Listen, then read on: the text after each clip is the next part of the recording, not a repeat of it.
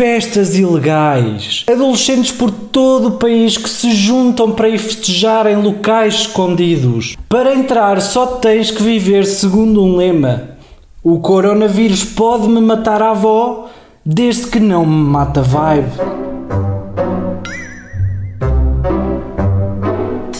Feito o bife. Situações que são uma comédia. Crónica de Alexandre Ferreira. Os casos de contágio continuam a crescer e culpam-se os adolescentes que se andam a juntar em grandes grupos para irem festejar para o meio do mato.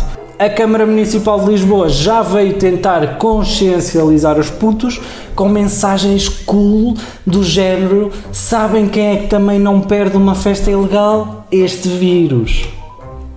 Ora, se toda a gente for como este habitante da Amadora que decidiu cuspir nos polícias e dizer que está infectado com o Covid, mensagens destas são a cereja no topo do bolo de cocó que são estas festas. Eu sinceramente acho que se a tua indiferença é superior à falta que sentes de dançar o creu, é pá, é deixar a seleção natural atuar. Sinceramente. Ainda digo mais, se o custo de acabar com o funk em Portugal é uma data de netos infectarem os avós e esses avós acabarem por falecer, pá, saibam que falecem como heróis, ok?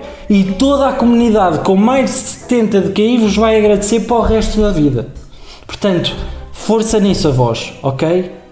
Estes casos todos que têm havido, principalmente em Lisboa, foi também o mundo a dar uma bela lição de karma à TVI, que decidiu dizer que os habitantes do Norte eram menos desenvolvidos. Ai, achas que em Lisboa é só inteligentinhos? Então toma lá uma dose de quizombeiros que é para ver se não estás esperta. Ok, TVI?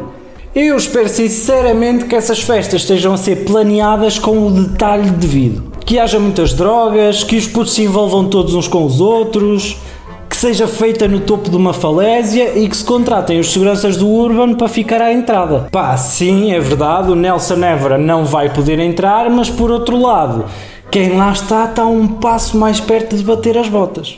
Ok? E pelo menos nestes casos nem sequer precisamos gastar dinheiro com zero agatoas. Já sabemos que se alguém morrer, há de ser de certeza um caso positivo.